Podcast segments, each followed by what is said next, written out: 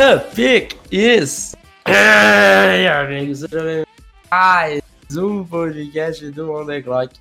Eu sou o Felipe Vieira e hoje é dia de comparações, Davis. Me diga o que, que você se compara, diga lá. A quem eu me. Olá, a quem eu me comparo? Ah, César Filho. ah, vai se fuder. Deixa eu ver. Não sei. Sou o único. Poucos Você têm é esse nariz. Tá bom, tá bom, tá bom. vamos. Mas antes de começarmos essas comparações com alguns dos principais prospectos desta classe, temos comentários, obviamente. E como não fizemos os comentários, não lemos os comentários dos pod, do podcast Pro, a gente vai ler acho que tudo junto hoje, né? Tudo junto, isso mesmo. Ah, então, o Lucas Brogni mandou: Fala, meus amigos, como cidadão de Araguaense, gostaria de convidar o Davis para tomar um chopp e falar de NFL um dia.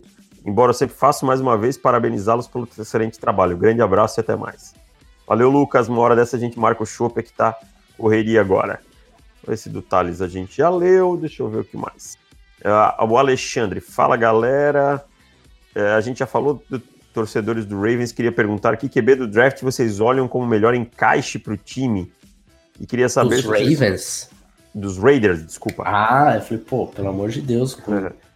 E queria saber se vocês fariam alguma loucura com as duas primeiras escolhas de primeira rodada, um trade up provavelmente. Você faria? Dependendo da situação, sim. Eu também, porque eu não confio nada no Derek Carr, né? Então, Se Então, eu- de repente tua começa a cair e tal, acho que vale a pena dar, um- dar um trade up sim. Até É. porque eles vão ter uma. Eles não indo aos playoffs, eles vão ter uma escolha ali por volta da 12, 13, algo por aí, né? por aí, até era 15 no máximo. É a 15. Daí pra dar um trade up pra subir e pegar a tua, não, não acredito que deva ser extremamente caro, até porque tem muita gente falando de tua caindo mais ou menos ali pra 10 por aí hoje, né? É, até abril tem, tem muito chão pra correr ainda, mas hoje faria bastante sentido. Agora, quanto à pergunta, qual melhor encaixe para o time? Cara, é o quarterback bom, o time que tem que se encaixar ao redor dele. É, é, tem que montar o sistema para ele jogar. Ronan, Ronan Rodrigues, nosso grande fã do Jacob Brissett. Salve, no podcast passado vocês falaram sobre a possibilidade do Jalen Hurts nos Colts, minha primeira opção. Mas outro nome que surge, inclusive muitos insiders de Indy dizem que Ballard gosta dele, é o Jordan Love. Ele teve um ano de 2018 muito bom, mas a temporada tá bem mal. Vocês acham que ele dá caldo na NFL?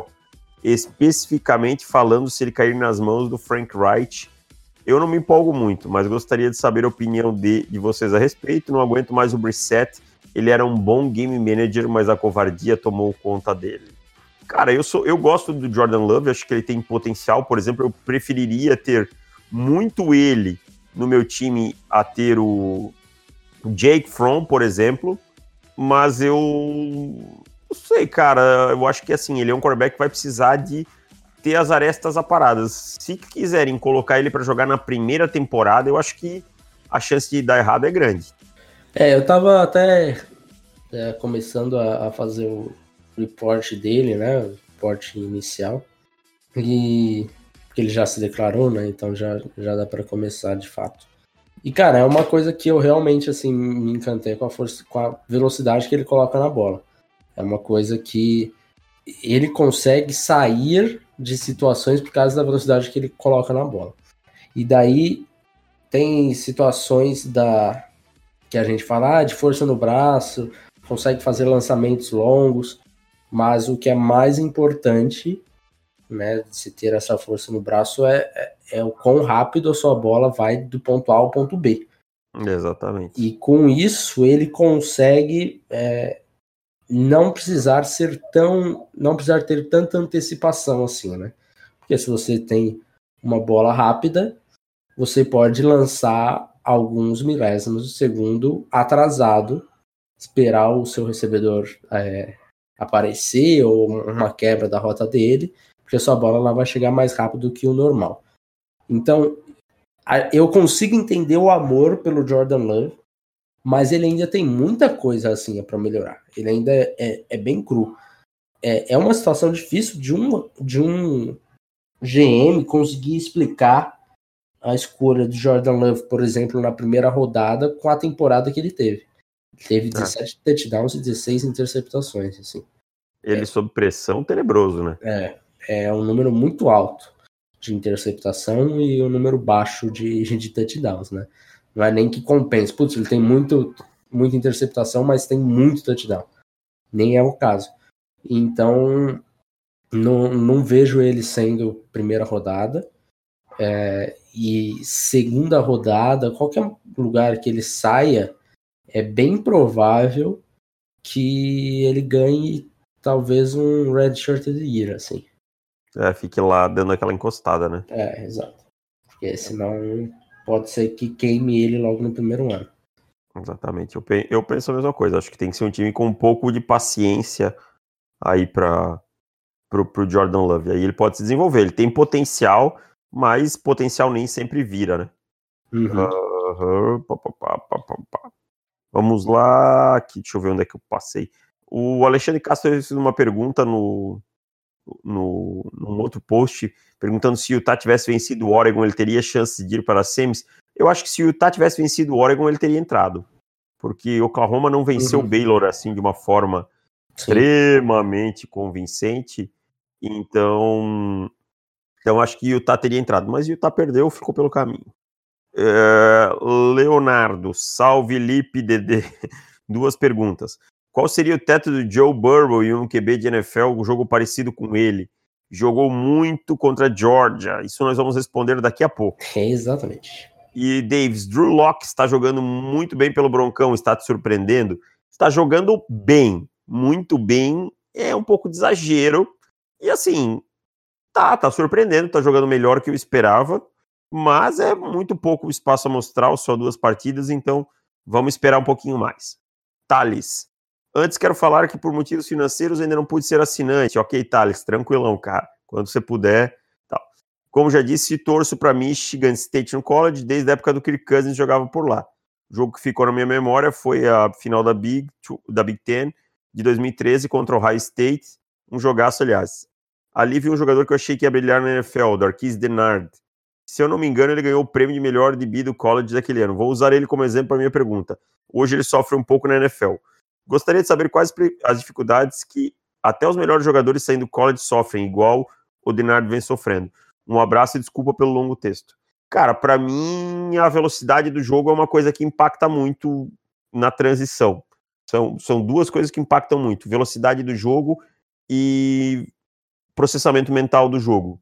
É, às vezes o cara não consegue processar o jogo como precisa. Tem, tem cara que tem muita dificuldade até de aprender playbook de NFL e o jogo é muito mais rápido e intenso que no college. Acho que são duas coisas assim, bem simplificando, que pesam muito. É, tem, acho que cada posição tem o seu fator, né? Sua trade uhum. de ah, essa posição é onde que encontra mais dificuldade na transição e tudo mais. Mas acho que se for resumir uma coisa só, acho que play speed é a principal, né, cara? Play speed, é é uma das coisas que pesa muito. A velocidade do jogo é, é muito diferente, a pancada é muito diferente, é tudo mais intenso, né? É um jogo muito, muito, muito mais pegado aqui, na, aqui no college football. Uh, o Gabriel manda: Fala, mestres do Scouting, o que acham do Justin Fields? Evoluiu bem esse ano? Acham que ele pode ser pique alta no próximo draft e já superou o Trevor Lawrence?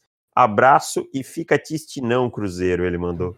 É, fica triste não, Cruzeiro. Cara, eu acho que o Justin Fields evoluiu bem. Eu, eu ainda tenho algumas questões com ele dentro do pocket, que às vezes eu acho que ele ainda falta um pouco de pós-pocket, mas eu não. Provavelmente vai ser uma pique alta quando se declarar, mas eu acho que o Trevor Lawrence está um, um passo na frente ainda. Eu não sei, eu não sei não. Eu quero deixar esse debate para 2021 só. Eu acho que os dois são, são jogadores bem próximos e eu não, não, não quero arriscar nesse ponto. Sim, o ano do Lawrence de 2018, obviamente que foi muito melhor que do Fields, né? Que não jogou. Exato. E o Lawrence fez o que fez. Mas neste ano, o Fields é, jogou melhor e foi mais consistente. Então a temporada de 2019 vai para o Fields. Agora vamos ver playoffs, né? Que também é um fator que vai pesar muito. E aí 2020, de fato, a gente começa a fazer o report mesmo, né? Uhum. Porque o Lawrence, a gente tem alguns probleminhas com ele que a gente passa, faz vista grossa hoje, só que quando chegar lá na, na hora de fazer o report, não, não rola essa vista grossa. Então, é, a gente acaba percebendo mais, mais detalhes do, das falhas no jogo dele. É, e o Fields jogou muito bem. Então, assim, são dois excelentes quarterbacks que eu ainda não, não quero dizer qual é o melhor neste momento. E por último, o Joselito, ou Josélio, pergunta o que a gente acha do Tamorion Terry, um wide receiver de 6'4 de Florida State. Você já parou para ver o Tamorion Terry ou não lhe chamou a atenção? Scary Terry. Já, já vi sim. É porque eu, eu sou. dele, cara. Eu não, não vi é... quase Florida State esse ano ainda. É, eu, eu ainda assim. Eu não, não tenho um time assim, né, no college mas eu tenho uma simpatia muito grande pro Florida State. Ele jogou bem contra a Flórida no jogo que eu assisti. Jogou, ele, ele hoje é um dos melhores wide receivers da ACC em questão de, de números, né? Se eu não me engano, ele já bateu mil jardas e foram poucos wides que tiveram mil jardas da ACC neste momento. Acho que o T. Higgins, é, acho que tem três, três ou quatro, acho que são quatro wide receivers que tem mil Acho que aquele de, de Virgínia também bateu, se não me engano. Ah, o, o o Sweat de Wake Forest também tem. É, não sei qual que é o outro, mas é mais ou menos por aí. Acho que o do Bois de, de, de Virgínia, se não me engano. É, acho que sim, acho que sim. Mas enfim, ele é um, um jogador esquisito, cara. Ele é, tem 6'4 e ele não bate aquele estereótipo de jogadores 6'4 que, que é bom em bolas contestadas e joga físico e não sei o que. Ele é um cara que, por incrível que pareça, ele é muito ágil. Então, Florida State costuma utilizá-lo em situações é, dando a bola para ele e ele em, sweeps, em end arounds, e ele tentar com, com ganhar jardas depois do, do toque na bola. Mas eu tenho alguns problemas com ele. Acho que route running dele ainda é um problema. Acho que ele ainda joga muito em pé, sabe? não faz as rotas é, afiadas. E eu não vejo ele jogando tanto tão físico quanto deveria. E isso é um problema que eu tenho assim, um, principalmente vindo de wide receiver de Florida State. O último que veio de Florida State que tinha 6'5 e não jogou físico, acabou estragando a carreira por causa disso, que foi Kelvin Benjamin.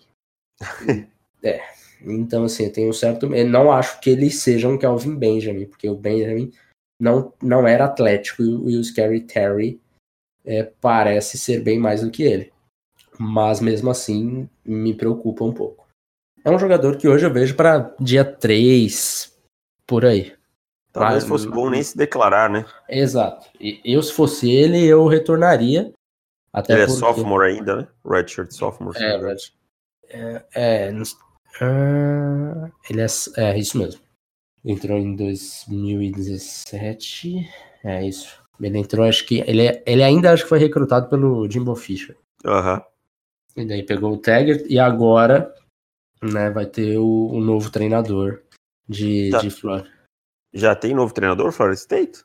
Já, já. Agora é o Mike Norville, que era de. Ah, que era de Memphis. Memphis, exatamente. É, e o o, o Taggart foi para Florida Atlantic e o, e o Lane Kiffin assumiu o Ole Miss, né? O Miss, exatamente. É. Só não sei quem foi para Memphis agora. É, também Também Mas também ninguém, ninguém torce para Memphis, então. Mas enfim, eu acho que vai pelo menos a troca de treinadores é um ponto positivo e acho que para ele faria um certo sentido ele retornar.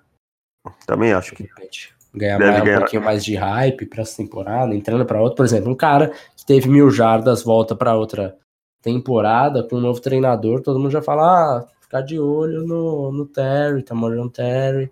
O quarterback segue sendo o Blackmon, será? É, aí a gente precisa, precisa melhorar a situação aí, né? que não é lá a oitava maravilha do mundo. Não, não é, de fato não. Então fechamos os comentários, Felipe. Tivemos fechamos? alguma coisa no, no iTunes? Não tivemos, infelizmente não tivemos. E deixo aqui o meu pedido e a minha lembrança para quem não não deixou cinco estrelas na sua reviewzinha no iTunes, que faça isso, que ajuda a gente demais. Porque eu quero voltar a, a estar do lado de, de José Trajano e etc. Porque nós já estivemos lá no topo do Mauro César de esportes no Brasil. Mas depois que eu esqueci de ficar pedindo, a gente deu uma caidinha. Então, por favor, façam essa que ajuda bastante a gente. Vamos para o tema, Davis. Vamos lá. Seguinte, a gente sabe que vocês adoram comparações, né? Então, separamos aqui 10 prospectos, 10 prospectos é, bastante importantes no, no processo do draft, a maioria deles é, visto como first rounders. E daí a gente vai tentar compará-lo, o estilo de jogo, com um, um, jogador que já esteve na NFL. E daí aqui. Tá, esteve no passado, tanto faz. É, exato. E daqui é importante que não é porque a gente está falando, ah, o estilo de jogo do fulano parece com o ciclano, não quer dizer que ele está no mesmo nível do ciclano, né? Talvez Exato. o ciclano está num outro patamar como diria Bruno Henrique, está num outro patamar. Mas ele pode ser que de repente chegue próximo ou até alcance esse patamar, certo? Neste momento. Exatamente. É, talvez ainda não esteja. Você quer começar ou eu começo? Davis? Oi, tá me ouvindo? Tô, agora tô. Ah, tá, desculpa, deu uma caidinha. Uh, pode começar, você tem essa honra. Eu vou começar com o QB. Já para impactar. É, é lógico. Aqui não é João Kleber que a gente espera até o final para falar o que vocês mais querem ouvir, não. E já respondendo a pergunta do Leonardo, né, que mandou qual seria o teto de Joe Burrow e um QB de NFL com um jogo parecido com ele. Nós já chegamos a comentar algumas vezes de Joe Burrow aqui e fizemos algumas comparações, né? E eu cheguei numa comparação que eu gostei mais agora. Então a minha comparação para ele é Tony Romo. Ok. Um jogador que é, é, é, muito inteligente. A gente vê é, ele conseguindo processar rápido pós-snap alguma, algumas, algumas situações. Eu, eu acho que nesse, assim, se tiver que comparar o estilo que fica um pouquinho mais fora, eu acho que o, o Joe Burrow consegue sair um, se sair um pouco melhor quando as coisas quebram. E daí não quer dizer que ele vai sair correndo com a bola, não. Ele consegue ganhar mais tempo e, e improvisar melhor do que o, o Romo conseguia. Não quer dizer que o Romo não conseguia fazer isso bem, mas o, o Romo acho que ele conseguia fazer isso dentro do pocket. E o Burrow, acho que ele consegue sair do pocket, mesmo que ele não ganhe, é, não saia correndo e ganhe as jardas com, com as pernas, mas ele consegue de repente sair para um lado do campo e, e conseguir improvisar melhor. Então acho que isso tá um, é, é, um estilo de jogo que é um pouquinho diferente do Rom. Mas, a, mas acho que no, de forma geral, eu acho que o, o, o estilo do jogo dos dois é bem parecido. Né? São jogadores inteligentes, é, com, com uma precisão muito boa. E, e, o, e o Romo, eu acho que ele talvez tenha sido o quarterback mais injustiçado dessa década, digamos assim. Porque. Ficou com uma imagem de quarterback que entregava o jogo. É, exato. Aquele, ele tem a imagem daquele. daquele jogo que ele ficou como holder e cagou tudo. Uhum. E parece que o quarterback Tony Romo era o mesmo do holder Tony Romo, sabe? E bem, bem longe disso. O Romo foi um excelente quarterback. E eu tenho certeza que se os Bengals é, tiverem o Burrow a qualidade que o Romo teve na carreira, eu acho que os Bengals ficarão bastante satisfeitos com a escolha na primeira geral com o Burrow. Tenho certeza que Bruno Virgílio ficará com essa genitália ereta ouvindo essa sua comparação de Joe Burrow com Tony Romo. Porque ele é fã do de Burrow? É, ele é fã de Tony Romo. Ah, sim. Então, ele ficará muito feliz em saber que você o comparou e elogiou o Tony Romo. Então, é, tenho certeza que Bruno Bruno Virgílio gostará é, muito dessa comparação. Do jeito, do jeito, que o Bruno é, gosta de ficar querendo me trollar e ficar querendo jogar pescaria para ver se eu caio, ele vai falar que o Joe Burrow é um quarterback que não faz o menor sentido a comparação com o Tony Romo. Não, não, ele vai gostar dela. porque ele gosta do Joe Burrow também e tal. Ah, então tá tudo bem. Então tá tudo é. bem. Então escolha um prospecto meu para fazer a comparação. Hum, Jerry Judy. Jerry Judy. Jerry Judy foi bem complicado de achar uma comparação. Eu fui buscar em cara, um cara do passado, cara. Eu tentei achar aqui. Eu vi um Q JJ Green no jogo dele. Hum. Eu vi um hum. Q de Deshaun Jackson no jogo dele também. Hum. Mas são Qs. Mas o cara que mais eh, o jogo dele para mim ficou parecido é um jogador que não tá mais na NFL, que é o Greg Jennings. Greg Jennings que jogava. Greg Jennings. He put his thing on his back. É, que jogava pelo. jogou muito tempo pelo Green Bay Packers. Depois foi pro Minnesota, para Miami e tal. Mas me lembra muito o Greg Jennings.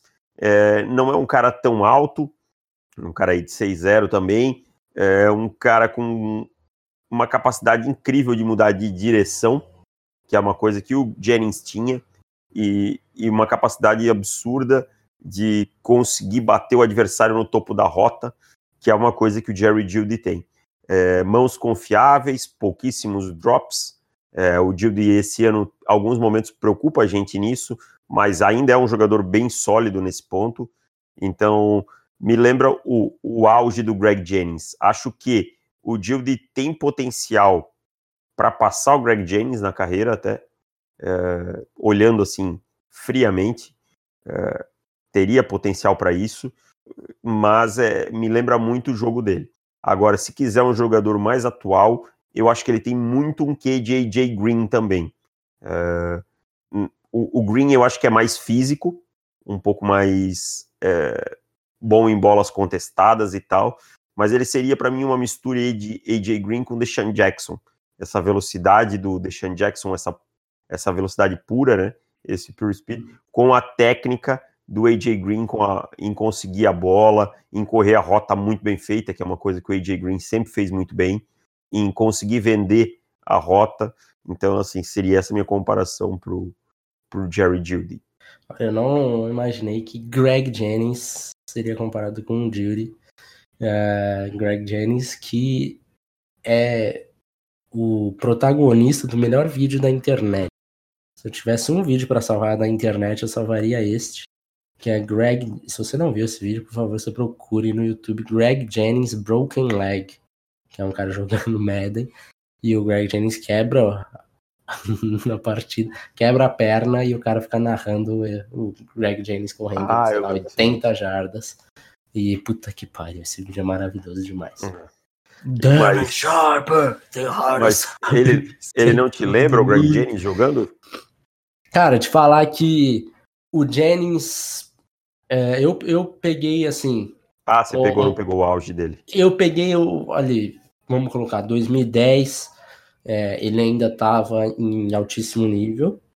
Né, foi um ano de 1.200 jardas e 12 touchdowns. Uhum. Mas um pouco depois disso ele já foi caindo de nível assim, consideravelmente, né? Uhum. É, é 2010 ele já tinha 83, 90, ele tinha 27 anos, né? Já começou ali é. o, o, declínio dele. Ele teve mais só mais dois anos com Green Bay. E a carreira, o auge da carreira do Jennings é em Green Bay, né? Não tem. Sim. Tem sim. Minnesota aí teve anos aí de 800 jardas e tal, mas o auge do, do Greg Jennings é 2008, 9 e 10. São os seus três anos. 7, 8, 9 e 10. É, o seu contrato de calouro, basicamente, é o seu, é o seu auge, assim. É. Então, mas é um jogador, assim, que era excepcional, cara. E, e acho que o Dilde tem mais potencial que ele tinha. Mas é, porque é, assim, lembra muito o jogo. Vamos colocar é, o Jennings, o, o Dilde tendo a carreira parecida com, com que o Jennings teve, o, ele parece que ele vai se pagar durante seu ano de, de novato. Mas o restante não foi lá um. Né, vamos supor, assinou no, no quinto ano, assinou um contrato de cinco anos. Provavelmente esse contrato vai ter sido uma bucha. É. Eu acho que ele, ele. Aí eu acho que ele vai me parecer muito mais o AJ Green. Eu acho que ele é um jogador de carreira uhum. longa na NFL. Justo. E aí sim ele vai ter esse pago. Justo, justo. E foi Greg Jennings com AJ Green com Deshaun Jackson. Tá aí. É, tem um pouquinho de tudo. Assim, se fosse pegar um jogador só, o AJ Green ou o Greg Jennings me lembra mais. Agora, se for para misturar e trazer para mais perto, para as pessoas que não viram uhum. o, o, Jennings jogar, eu acho que fica aí é, o, o, essa, essa mistura dos dois que eu falei. Uhum. É, até porque o, o Green é um jogador de 6'4, o Jennings muito mais próximo da Isso. altura do, do Judy, né? É. 6'0, o Judy, é. mais ou menos por aí. É, eu acho, agora... que, acho que o Green não é tão rápido também quanto o Judy é, sabe? Sim, acho que, que o, o, o Judy, ele tem aquela capacidade de é, sentar na, nos cortes dele, né? E daí uhum. aquele corte brusco mesmo, de parar em um movimento só, né? Da, que muita gente lá eles falam de stop on a dime. Eu acho que isso é, é melhor do que o, o Green. Sim. Até porque se o Green conseguisse fazer isso com 6-4. 6-4. Puta que pariu, Deus, né? Exato. É, mas de fato, o, o Green tem, tem outros, outros pontos superiores em relação ao Judy. Já que estamos em wide receivers, eu quero ser ousado agora. Sid Lamb, Davis. C.D. Lamb, como aquele narrador da Fox fala. C.D. Lamb, acho que é o Gus Johnson, se não me engano. C.D. Lamb, agora é, é, aquela comparação que é injusta com, com, o, com o fulano, sabe? Aham. Uhum. Mas precisa ser feita, que é com o melhor wide receiver da NFL. Que aqui eu não digo da temporada, digo da NFL mesmo, que é DeAndre, DeAndre Hopkins. Hopkins é, dois jogadores que têm ball skills é, fora do, do planeta, cara. Assim, é, você lança a bola na sideline, duas jardas para fora da sideline, e DeAndre Hopkins e Sid Lamb provavelmente vão fazer a recepção nessa bola. É, é esse o nível que, eu, que a gente tá falando de, de ball skills dos dois. Os dois conseguem fazer isso muito bem. E eu acho que os dois também têm a situação de não ter a velocidade como um, um ponto forte do jogo deles. Não é uma velocidade de elite, né? Não é uma velocidade assim. Ninguém, é, quando vai marcar o DeAndre Hopkins, ninguém fala, putz, vamos dar 15 jardas para ele para a gente se recuperar na velocidade, porque ele é uma grande ameaça vertical exclusivamente por causa da velocidade de, de vertical dele. Não é isso. Ele consegue te bater verticalmente, só que de outras formas. E o Sid Lamb da mesma forma. Então, assim, são jogadores que têm estilos parecidos. E daí, quando eu falei, né, quando eu dei essa introdução no começo do podcast, foi justamente por causa desses dois que eu não quero que todo mundo ache que o Sid Lamb ah, é o novo Hopkins ou DeAndre Hopkins 2.0, né? Não, é o daí... jeito de jogar, né? Exato. O jeito de jogar, o estilo, a característica é bem parecida. Então, para mim, eu até tentei pegar um outro um outro wide receiver que tivesse uma característica é, parecida, que não fosse do nível do, do DeAndre Hopkins. É, porque assim, se for falar em ball skills, a gente tem o Michael Thomas também, que é sensacional. Mas eu acho que o Michael Thomas é um jogador maior, que usa melhor a envergadura, esse tipo de coisa. É, eu acho que eles são diferentes. É. Né? E, e, daí, se, se, eu coloco um outro jogador aqui de um patamar mais abaixo, dá a impressão que, que o Sid Lamb não é tão bom assim. E o Sid Lamb é, é, é espetacular. Então, nada mais justo do que colocar uma comparação com o melhor wide receiver. Nada mais justo, não. Nada mais justo com quem, né? Tadinho do Sid Lamb, vai entrar na aí. Mas é isso. É, eu, eu, concordo, é uma boa comparação. Vai lá, eu vou deixar você escolher o meu prospecto de novo. Vamos falar de, do que todo mundo. Não, não, não. Peraí, peraí. Vou mudar. Vou mudar.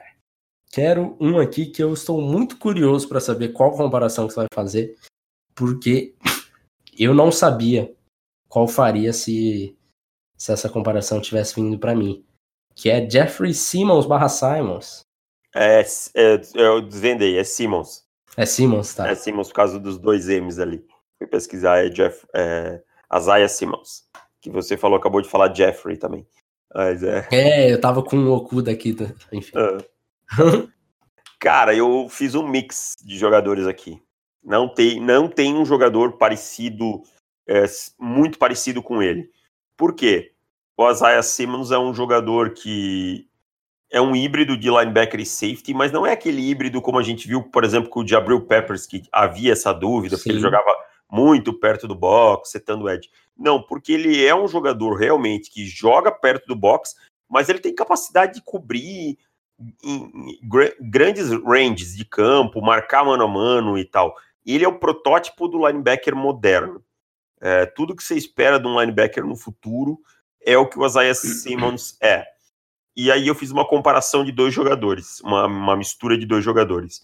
Ele é uma mistura do atleticismo e do ponto de ataque, esse tipo de coisa, do Tremaine Edmonds, que joga em Buffalo, com a capacidade de defender uhum. contra o passe e a agressividade do Jamal Adams. Boa, cara, eu gostei disso. Entendeu?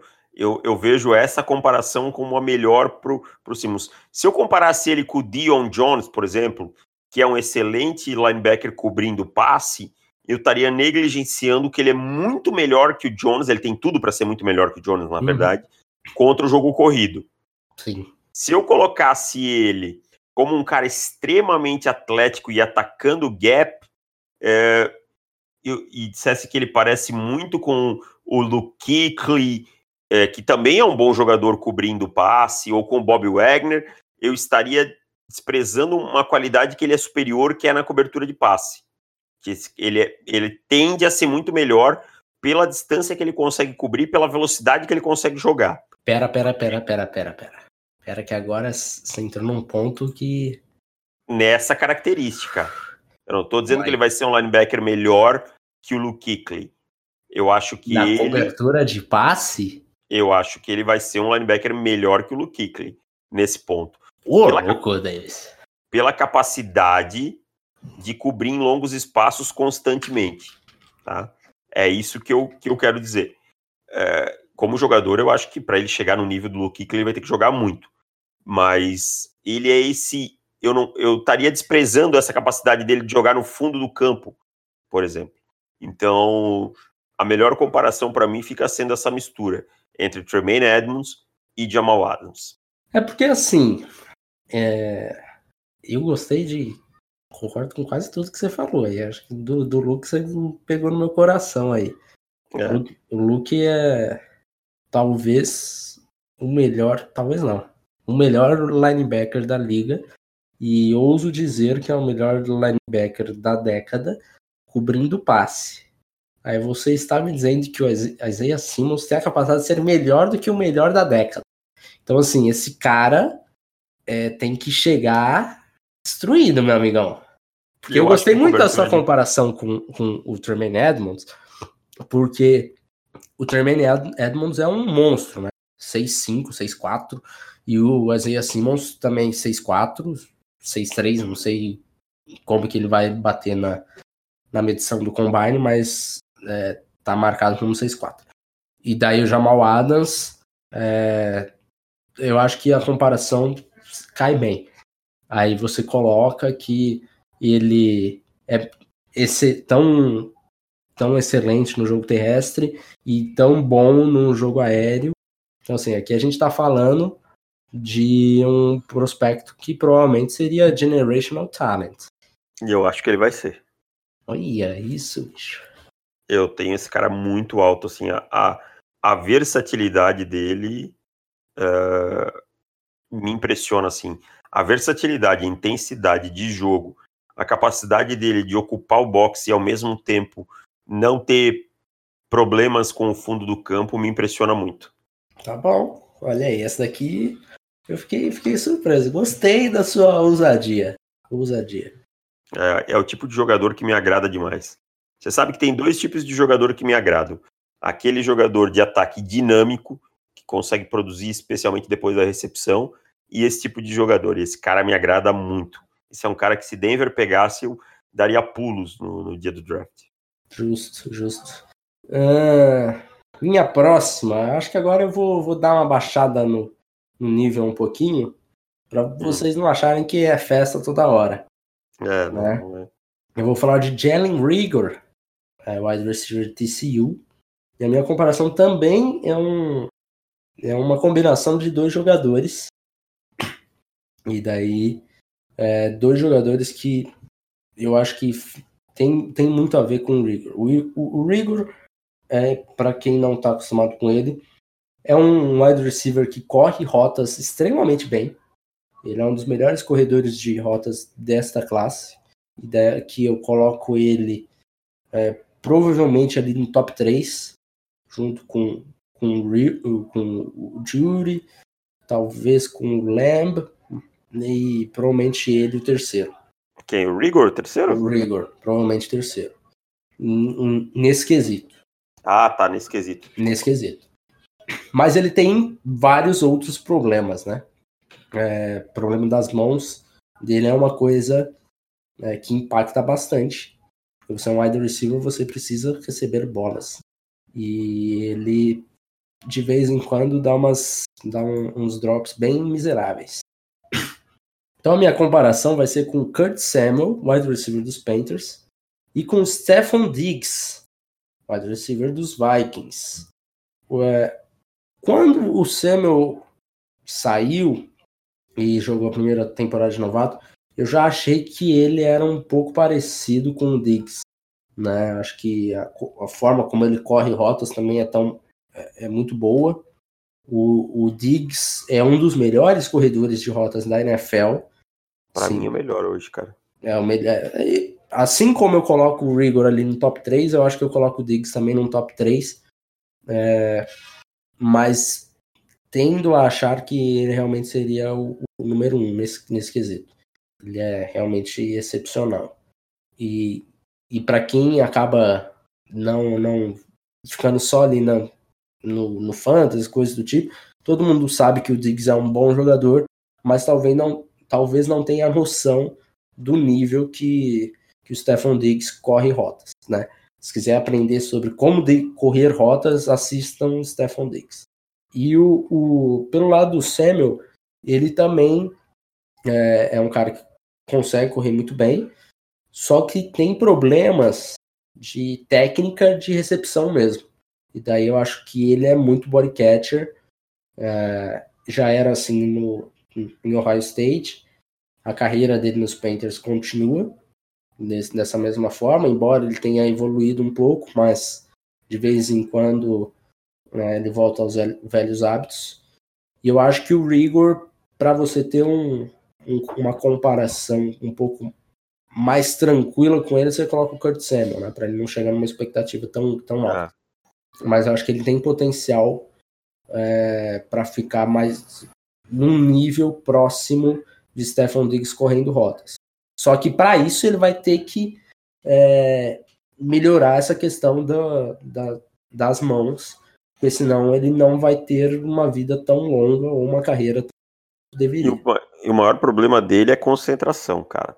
Porque assim, o ponto de ataque dele é bom, a técnica de catch não é ruim, tá? É boa. A técnica de catch dele é boa. E aí ele peca assim, às vezes já tá pensando em correr, já tá pensando em o que fazer, no corte que ele vai tentar fazer, esse tipo de coisa, uhum. e aí uhum. se complica. Então, assim, eu acho que o maior problema do Jalen Rigor hoje é mental, mas ele não pode deixar isso é, evoluir, colocar ele num, num, numa situação difícil na NFL, que a gente sabe que isso vira uma bola de neve, né? Então, mas gostei, a comparação é bem válida. Escolha o meu terceiro jogador, Felipe. Bom, já que eu estava emocionado chamando o Isaiah Simmons de Jeffrey, é, me fale Jeffrey sobre Jeffrey Okuda. Inclusive, é um, é um nome de um grande personagem de Um Maluco no Pedaço, né? É, o mordomo Jeffrey, maravilhoso personagem que Excelente curiosidade deles. Excelente curiosidade. Se você não sabia, é, agora você já ficou sabendo. Parabéns. é, cara, eu acho que Jeffrey Cura também não é um prospecto muito fácil de, de se comparar. Eu vou comparar ele com um jogador que já não está mais no auge, que ainda está na NFL, mas já não está mais no auge. Mas ele me lembra muito esse jogador chegando na NFL e os seus primeiros anos, os seus melhores anos de NFL, que é o Joe Hayden. Joe Hayden de que joga no Pittsburgh uhum, Steelers uhum. E, e, jogou bastante tempo no Cleveland Browns, também foi uma escolha alta do Cleveland Browns. Me lembra o Joe Hayden na capacidade de percepção do jogo. É, e de reagir ao jogo. É, é um cara intenso, é um cara que às vezes está lá 3, 4 jardas do recebedor, porque está cuidando do fundo do campo, mas ele consegue antecipar por ter uma boa leitura. É um cara físico brigando pela bola no alto, é, é um jogador com muitos passes desviados, é, tem boa capacidade de jogar tanto em zone quanto em, em man-to-man. -man. Já sai da universidade com uma técnica de press razoável para boa, que é uma, uma das coisas que mais difícil de transição de cornerbacks na NFL é porque no college muitas universidades usam muito pouco press e ele já vem com isso um pouco mais avançado que a maioria, tá? E é um jogador que não tem um ball skills fenomenal. É, o Joe Hayden, quando é. chegou, também não tinha. Tá? É, Até hoje não é um jogador de ball skills fenomenais. Então, assim, o Jeffrey Cura não tem isso e o Joe Hayden também não tinha até chegar na NFL. Então me lembra muito o Joe Hayden. Se quiserem um nome mais atual, ele me lembra também o Trey Davis White, um pouco, tá? Na forma de jogar e tal. Uhum. Acho, acho que o White é um jogador com um teto um pouquinho menor do que o Okura, mas é um jogador que também me lembra bastante. Mas acho que Joe Hayden, o Joe Hayden do auge aí é o jogador que, que mais me lembra. É, o Hayden era é, foi do draft de 2010, né? É. Uhum. E, e ele era, assim, realmente diferente no, no ponto de atleticismo e cobertura homem a homem, né, cara? Uhum. Todo mundo falava muito disso dele, pela fisicalidade e tal. Tinha algumas dúvidas em, em, a respeito do ball skills dele. E eu acho que é mais, acho que é mais ou menos isso que a gente espera do Kuda também. Então, é. E o, o Hayden, eu lembro que na época ele foi 4,52 nas 40 jardas, 4,53, alguma coisa assim. E aí deu um. Ficou um. Ah, será? E aí, como é que vai ser e tal? Uhum. E eu lembro muito bem dele porque ele jogou no, no meu time predileto de todos os Nossa, tempos, os Gators. Uhum. É, e então eu lembro muito, muito bem dele isso. Mas era um jogador de uma técnica refinada que chegou já em alto patamar. E teve uma boa, tá tendo uma boa carreira na NFL, né? Sim. É, bons anos aí, ainda hoje joga em bom nível no, no Pittsburgh Steelers. Não é mais um, um jogador de elite, mas ainda joga em, em bom nível. É. Bom, já que você está falando da classe de 2010, você falou do sétimo geral, vou comparar um, o Grand Delpit, safety de LSU, com outro jogador desta classe. E outro jogador que saiu ali no top 10. Estou falando de Eric Berry. Eric Berry, bom jogador. É, o Eric Berry, assim como o Delpit, é, era um jogador que tinha um, um range absurdo. Barry, o Barry acho que mais do que o Delpit nesse momento. Aham, também né? acho. O, Delpit tá, o, o Barry estava um, um, um, pontinho na frente, mas o estilo de jogo eu acho que é parecido, porque é, ball skills dos dois são talvez os pontos onde que a gente mais elogia, né? Elogiava bastante do Barry saindo pro draft também. É, instinto dele também era algo bastante desenvolvido. É, e daí eu acho que tem uma, um ponto que é o que me preocupa no Delpit, é o que muita gente se preocupava no Eric Berry, que é a capacidade de, de taclear. O Berry... Sempre foi o grande, sempre foi o grande que do, do Eric Berry, e mesmo é... na NFL foi um problema para ele. Exatamente. E eu acho que ele, é, o Barry é, foi muito bem no combine, tinha todo o atleticismo e tudo mais, mas eu acho que ele, é, ainda assim, ele não conseguia é, melhorar a técnica dele de tackles, né? Isso foi no college e continuou sendo um pouco também na, na NFL. É, e daí muita gente acabou falando de, ah, de repente ele taclear aquele arm tackle e, e o running back ou o ball carrier, em geral, ser mais físico que ele nesse, nesse ponto de ataque, e daí o Eric Berry acabar se dando mal por causa disso. É, eu acho que é mais ou menos isso do que, que a gente vê do Delpit. Eu acho que o Delpit é mais do que a, o problema de, de técnica de tackles, eu acho que ele também toma ângulos errados, né, para se colocar em posição para taclear. Eu acho que o Eric Berry é, era um pouquinho melhor que, que o Delpit nesse ponto também. Mas, no geral, eu acho que o Delpit também é um jogador que pode ser usado é, marcando homem a homem, marcando em zona, marcando tight é, marcando wide receiver se precisar. Acho que ele tem esse atleticismo, é, só que o Barry acho que também está tá um, um, pouco acima, né? Tanto é que o Eric Barry saiu na quinta geral. Então é esperado mesmo que ele fosse um, um jogador um pouco mais desenvolvido numa classe de 2010 que era uma classe realmente é, diferente, né? Pelo menos é, as duas primeiras rodadas foram especiais ali de 2010. Concordo, concordo, concordo. Ah, escolha o jogador aí que você quer. Você vai deixar a cereja do bolo para o final ou você vai pedir já? Quem mais que nós temos? Não, não vou deixar para o final. Quero que você me faça uma comparação para Javon Kinlaw. Javon Kinlaw, jogador de South Carolina. Cara, essa comparação foi muito fácil para mim porque toda vez que eu vejo esse cara jogando, eu me lembro desse jogador. Fletcher Cox. Justíssimo. É, é, eu vejo o Kinlaw, me lembra o Fletcher Cox. Um cara com capacidade absurda de colapsar o pocket e, e, penetrar no backfield rapidamente. E isso ele vem provando aí há anos no jogando pelo pelo Balt, pelo desculpa, pelo Philadelphia Eagles. E outra coisa que me lembra muito dos dois é como os dois usam bem as mãos, tá? Uh, o, o Kinlaw é um cara que ataca muito bem com as mãos e o Fletcher Cox faz isso muito bem. Então, assim, não são jogadores que dependem só dessa capacidade física deles para vencer. É, não são jogadores que têm artifícios para diversas situações. São ótimos contra o jogo corrido, ótimos produzindo pressão pelo meio, são jogadores que têm um instinto, e isso me agrada demais em jogador de linha defensiva, que é esse instinto nasty, essa coisa de gostar de bater forte.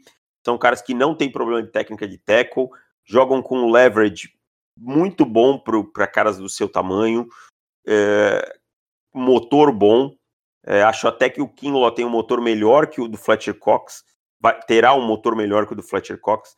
Acho que o Cox em algum momento dá uma desligadinha, o Kinlaw não.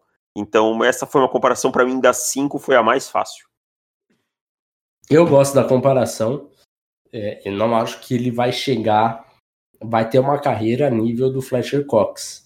Né? Acho que o, o Fletcher Cox, inclusive, é, as pessoas também não têm tanta noção do quão bom que é Fletcher Cox. Fletcher sabe? Cox, uhum, é verdade. É, e, e, eu acho que ele não vai chegar nesse nível de, de, de, de jogador. Mas eu acho que ele é parecido. Um outro cara que sempre foi parecido, eu vi muito de perto, e ele chegou a ser comparado com o Cox também, foi o Calma Short. Né? Calma Short. E eu acho que o Kinlaw é um pouco o nível, o nível da carreira dele talvez parecida com a do, do Calma Short. Ou talvez o Chris Jones também, né? O Chris Jones. Kansas City também me lembra bastante. É, pode ser, pode ser. Mas, é, independente de qual seja é, o time que draftar Javon Kinlaw, certamente ficará feliz. Ficará bem feliz. Minha última, Davis. Essa daqui é, foi uma, uma fácil também, porque foi recente.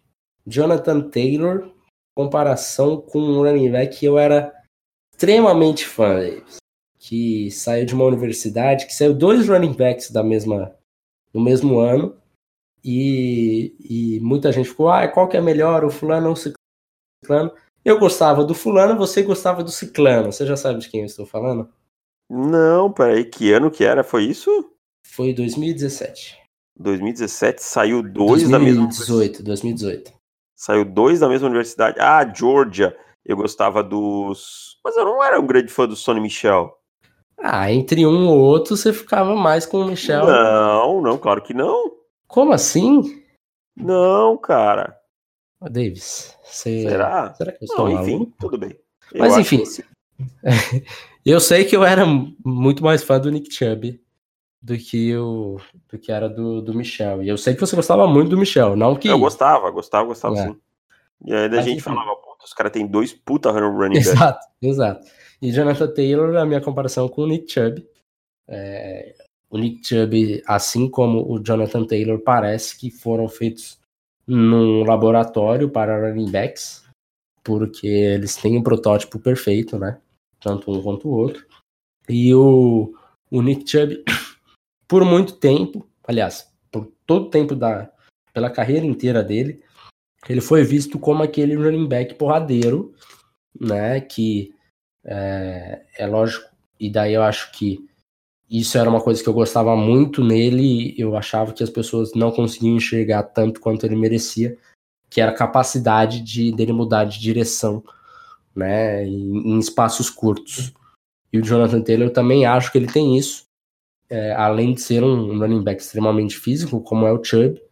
E o Jonathan Taylor ele começa a mostrar que também é um running back que é, vai conseguir contribuir bastante no jogo aéreo. O Nick Chubb, eu acho que ele não conseguiu mostrar isso na carreira, é, na NFL dele, e sempre teve um outro running back ali que, que faz, às vezes, de third down back, digamos assim. Sim. É. Mas o Jonathan Taylor, é, eu acho que. que eu, não, eu, não, eu, sinceramente, não tenho visto muita gente colocando o Jonathan Taylor assim, em primeira rodada, sabe? Acho que é E- a questão do running back, né, que tá pegando muito. É, então. mas assim, a gente, o que a gente acompanhou do ano passado, do ano retrasado, é, a gente viu muitos mocks, mock drafts sendo feitos e colocando running backs em primeira rodada. Foi assim com, com o Barkley, obviamente. É, o Chubb, eu acho que ele foi colocado em, em, em primeiras rodadas mu- muitas vezes, apesar de ter saído na segunda, né? O Michel saiu antes dele. É, mas a gente acabou vendo bastante gente colocando running back. E eu não tenho visto tanto do, do Jonathan Taylor. E eu acho que isso é um erro. Eu acho que é, se a gente estava falando do Nick Chubb como primeira rodada, eu acho que a gente tem que falar do Jonathan Taylor também como final ali de primeira rodada. É lógico que você não vai draftar um back. Sim. Tem toda aquela situação que a gente fala aqui, né? Desde que o On The Clock é podcast, a gente fala isso. Né? Running backs, para você draftar na primeira rodada, precisa estar numa situação especial e tal, tal, tal. Mas é, existem times que estão nessa situação que podem draftar e eu não vejo mocks colocando o Jonathan Taylor. E na minha opinião, isso precisa mudar, cara, porque ele é, é Não, ele é extremamente talentoso. excepcional. excepcional. Acho que em talento puro, a classe de running backs é muito boa. Mas acho que em talento puro, ele é o melhor running back dessa classe. É, Talento também acho. puro, assim. Eu acho que. Eu não tenho muita dúvida quanto a isso. O Travis Etienne, para mim, fica um passinho atrás. O J.K. Dobbins, o, o, o DeAndre Swift, para mim, é quem pode estar fazendo uma frente, mas eu acho que, ainda assim, o Jonathan Taylor, como talento natural, é o, é o mais talentoso deles. Me diga agora o creme de la creme. Me diga qual a comparação para o jovem perseguidor. Chase, Chase. Chase Young. Jovem então, Chase, talvez? Não sei. Cara, Enfim. Chase Young eu fiz duas comparações. Uma, a mais óbvia, aquela com quem ele mais se parece para mim, que é o, um cara que tá na NFL atual, que é, que todos conhecem, que na verdade ele não tá no momento, que ele andou fazendo burrada aí, que é o Miles Garrett. Né? Ele, uhum. ele, me lembra muito o jogo do Miles Garrett. Ele a capacidade de, de atacar no pass rush, o bend, a força física, o certo descompromisso em alguns momentos contra o jogo corrido que o, que o Miles Garrett tem e o Chase Young em alguns momentos tem. E assim, o descompromisso não quer dizer que eles são jogadores ruins contra o jogo corrido, porque quando eles estão compromissados contra o jogo corrido, são ótimos jogadores, selando o Edge uhum. principalmente, tá? Então assim, acho que o Miles Garrett é a comparação mais óbvia e a que a gente mais vai ouvir. São dois monstros, no sentido de caras que dominaram na, no, no, college, no seu, no seu ano de ápice de college, como o Young tem dominado, o Miles Garrett dominou, e são caras que chegam prontos para a NFL. Mas eu vou voltar num jogador lá de trás, porque se não só fazer a comparação óbvia, vai ficar chato. Uh, não sei se você viu ele jogar também no auge, não, quais foram os anos de auge dele. Eu, eu pensei muito no Julius Peppers, que eu sei que você uhum. viu jogar, Sim. obviamente, mas eu acho que o Julius Peppers tinha características físicas que lhe davam vantagem sobre o Chase Young, como, por exemplo, envergadura, esse tipo de coisa. Acho que ele era um cara muito mais forte. Então. Atlético, assim, o nível de atleticismo do Julius Peppers. Peppers é uma coisa absurda. É uma né? coisa que a gente pode colocar aí brigando para ser o, o, talvez o maior da história da NFL. Sim, eu ia dizer que no mínimo top 5 em atleticismo Sim, ele é. No tá? mínimo. É, então eu fui buscar outro cara que eu acho que você talvez não tenha visto tanto o auge dele, que é o Jared Allen, que jogou por, pelo uhum. Minnesota Vikings. Por muito tempo. Muito tempo. Jared Allen me lembra muito o jogo dele. É um cara com um band muito bom, um cara com uma agressividade como a do, do Chase Young e uma capacidade de sacar o quarterback de várias formas. Counter por dentro, por fora, fazendo bull rush, é, perseguindo, essa capacidade de perseguir quando a jogada se desenvolve para outro lado. Então, assim, o Jared Allen era realmente um caçador de quarterbacks. É, chegou com muito menos hype que Chase Young na NFL, mas teve uma belíssima carreira. Tá? Foi duas vezes líder da NFL em sacks, 2007 e 2011. Foi quatro vezes ao Pro. Eu acho que talvez o Chase Young possa até ser mais que isso. É, Acho que o Chase Young vai ser um jogador mais versátil porque ele vem de um momento em que o jogador de defesa ele precisa ser um pouco mais versátil, né?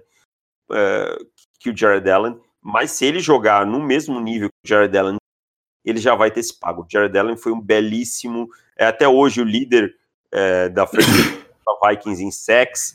É, é, ele tá numa temporada bem, só. Bem lá no topo, né, de sacks da história da NFL.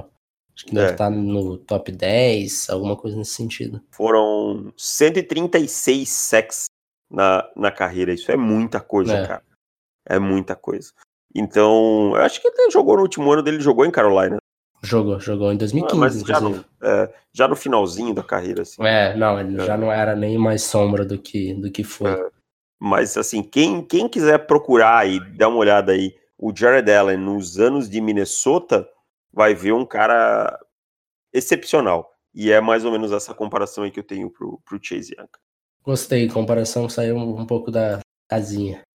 Gostei, eu, ainda, eu ainda peguei bastante assim o, o Allen, principalmente porque é, quando ele chegou a vir para os Panthers, e lógico, eu já, já tinha visto bastante dele, né, em 2010 até 2015, mas quando ele veio para os Panthers, ele foi um cara que, assim, no time foi, foi bastante impactante é, com a sua liderança, né?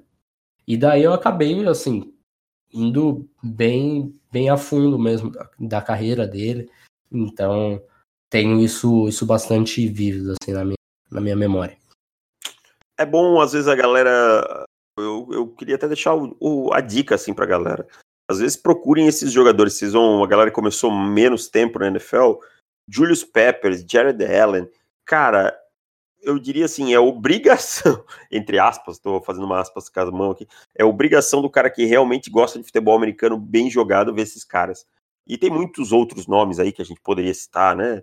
Tal, mas a década de 90 e 2000 aí que você vai achar mais imagens, é, 80 também, mas 90 e 2000 que o jogo já vinha se moldando na direção que vem hoje, você vai encontrar muitos jogadores. Por exemplo, Daniel Tomlinson, running back. O maior absurdo para mim desse ano foi a NFL fazer a seleção dos 100 jogadores aí de todos os tempos, e o LT não tá entre os top running backs. Isso não existe. Uhum. É, eu tenho vários problemas com essa lista. Eu também. Eu acho que é uma lista voltada ao futebol americano do passado. É, então exatamente. tinha que ter sido claro que é isso.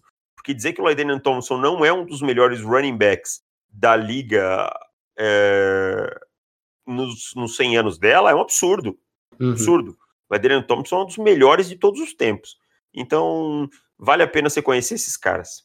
Davis, então vamos para os nossos palpites. Puta, tomei uma saraivada esse final de semana. Tomou uma nada certo. Bonita, Davis.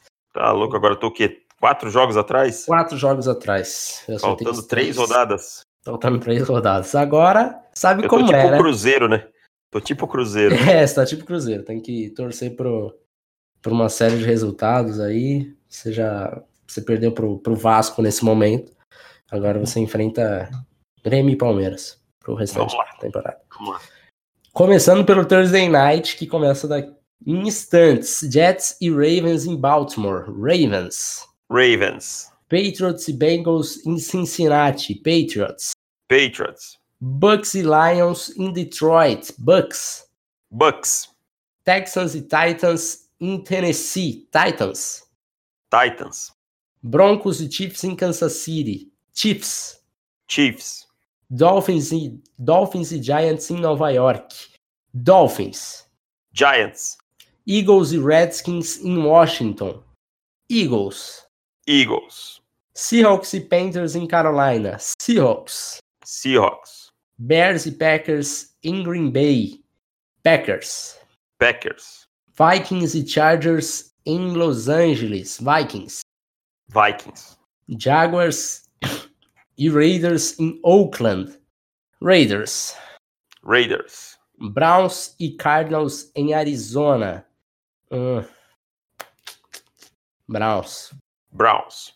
Rams e Cowboys em Dallas. Cowboys. Cowboys. Falcons e 49ers em São Francisco. 49ers. 49ers. Bills e Steelers em Pittsburgh. Uh, esse vai ser brabo, hein? Vou de Steelers. Steelers. Colts e Saints em New Orleans. Saints. Saints. Posso então, tirar um jogo só. Dolphins e Giants, a única diferença. Exatamente. Não adianta querer tirar tudo de uma vez. é, senão, um abraço. É. Vou dar o sprint final na última semana. É, na, na semana 17, que daí você vai ter que ficar postando Deixa eu abrir só a semana 17 para ter uma noção aqui. Você vai ter que ficar apostando, tipo, em Saints e Painters. Vai ter que postar nos Painters, sabe? Esse tipo de coisa aí. Não, mas tem a semana 16, calma, é, sei, calma, mas joga. Se chegar lá na 17, mais ou menos, por aí, tipo, Dolphins e Patriots, vai ter que apostar nos Dolphins. Sempre existe a vitória dos Dolphins. É verdade. Toda, toda temporada. É verdade. Esse ano em Miami eles não ganharam. Isso quer dizer que eles vão ganhar em New England. Olha aí. Então é isso. Mentira, gente, eu não acho isso, tá? Não, essas pessoas vão querer me internar. pergunto, não, deixa... pergunto antes de terminar. Jorge, Jorge Sampaoli vai para o Palmeiras ou não? Se Deus quiser. Se Deus, Se quiser, Deus quiser. E ele há de querer. É. Corinthians está quase se livrando de Cleison. As pessoas falam, ah, mas não é para contratar o Lula. Não me interessa quem vem. Não se livrar do Cleison. Mas o André Sanches ficou puto aí com presidente do Grêmio. Isso é joguinho, isso é o Só jogo. falar besteira. É, isso é, faz parte do, da, da, do jogo todo. É, só espero que Jorge Sampaoli apareça. Expectativa, Sampaoli. Realidade, Cuca. Luxemburgo, essa é. Não, Cuca. Não, Cuca não, não vem. Assim, eu, eu tenho real medo de Luxemburgo. Real medo. Sério? De verdade. Então tá. Um abraço, Davis. Dá um beijo nas crianças. Valeu, um abraço. Tchau.